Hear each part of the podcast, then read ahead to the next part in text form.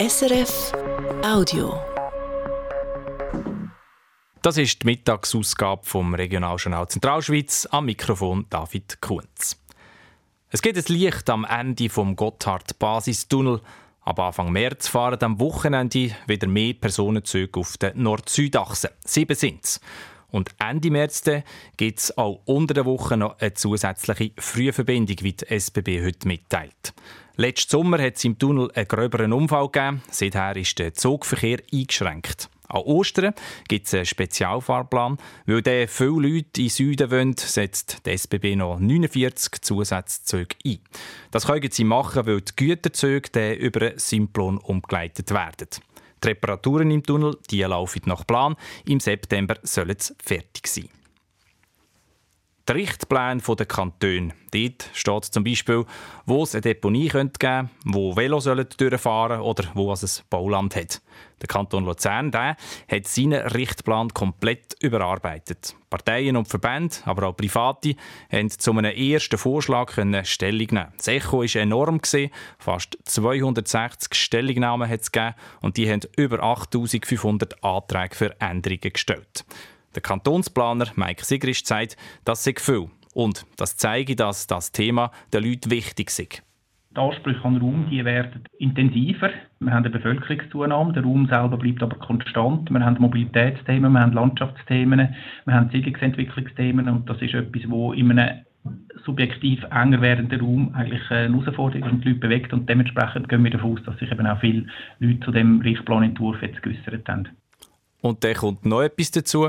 Die Vernehmlassung ist nämlich das mal übers Internet gelaufen. Es ist also auch einfacher gewesen, eine Eingabe zu machen.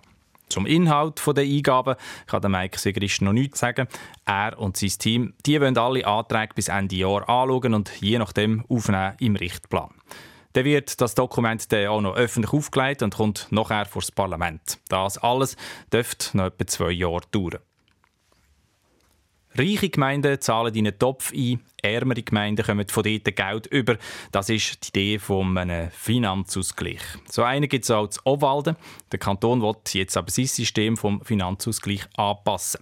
So sollen zum Beispiel bei Gemeinden, die Geld aus Wasserzinsen verdienen, auch diese Einnahmen mit einberechnet werden, um zu definieren, wie viel sie in Finanzausgleich einzahlen müssen. Auch die Steuereinnahmen aus Zweitwohnungen sollen neu berechnet werden.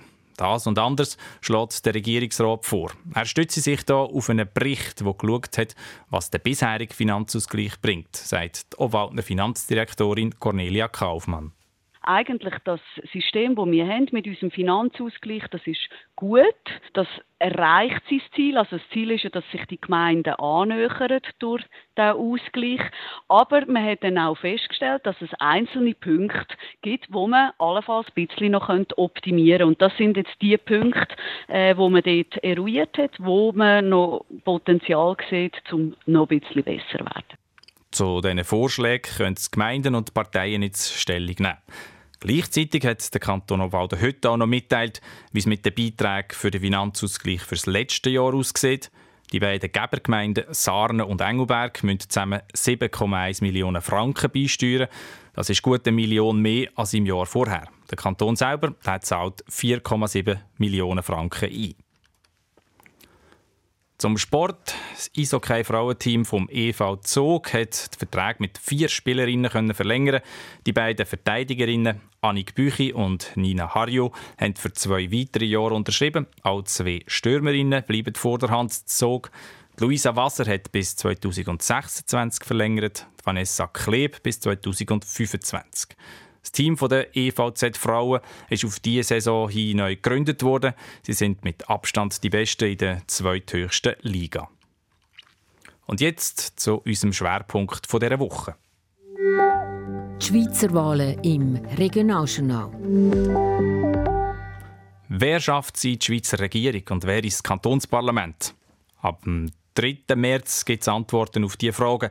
Jetzt, in den letzten Wochen vor dem grossen Wahlsonntag, sind die Parteien noch voll im Wahlkampf. Sie hängen die Plakate auf, organisieren Standaktionen, es gibt Podien und Diskussionsrunden. Sie wollen möglichst viele Wählerinnen und Wähler überzeugen, dass sie eben ihnen die Stimmen geben. Im Kantonsrat sind aktuell die SVP, die Mitte, die FDP, die SP und die Grünliberalen. Und die fünf Personen an der Spitze von diesen Kantonalparteien, die setzen auf ganz unterschiedliche Themen im Wahlkampf. Wir wollen lebenswert bleiben, so wie wir da sind. Aber das bedingt natürlich, dass nicht immer mehr Leute in unseren Kanton hineinkommen. Und ich glaube, da müssen wir das Augenmerk drauf haben. Kaum ein Kanton zahlt weniger Prämienverbilligung aus an seine eigenen Leute. Und das wollen wir ändern. Die Rechtsseite maulet, ruft aus, die linke Seite auch. Und wir sind die, die dann einmal probieren, Lösungen zu finden. Wir glauben, dass der individuell motorisierte Verkehr, dass das wirklich das ist ein Auslaufmodell, darf ich sagen. Wir müssen mehr ÖV fahren, wenn wir da etwas fürs Klima tun. Wir haben immer Steuersenkungen vorgeschlagen, sind ähm, die Einzigen gewesen, die das konsequent gemacht haben, auch die Einzigen, die das unterstützt haben. Wir wollen dafür einstehen, dass alle in diesem Kanton können profitieren und es können, äh, gut haben. Die Wahlen ins Schweizer Kantonsparlament sind bei uns heute Abend das grosse Thema. Wir schätzen die Chancen ein von den verschiedenen Parteien und fragen die Präsidentinnen und Präsidenten, welche Themen aus ihrer Sicht in den nächsten vier Jahren wichtig werden für den Kanton Schweiz. Das hören heute Abend ab halb sechs hier im Regionaljournal Zentralschweiz. Das war ein Podcast von SRF.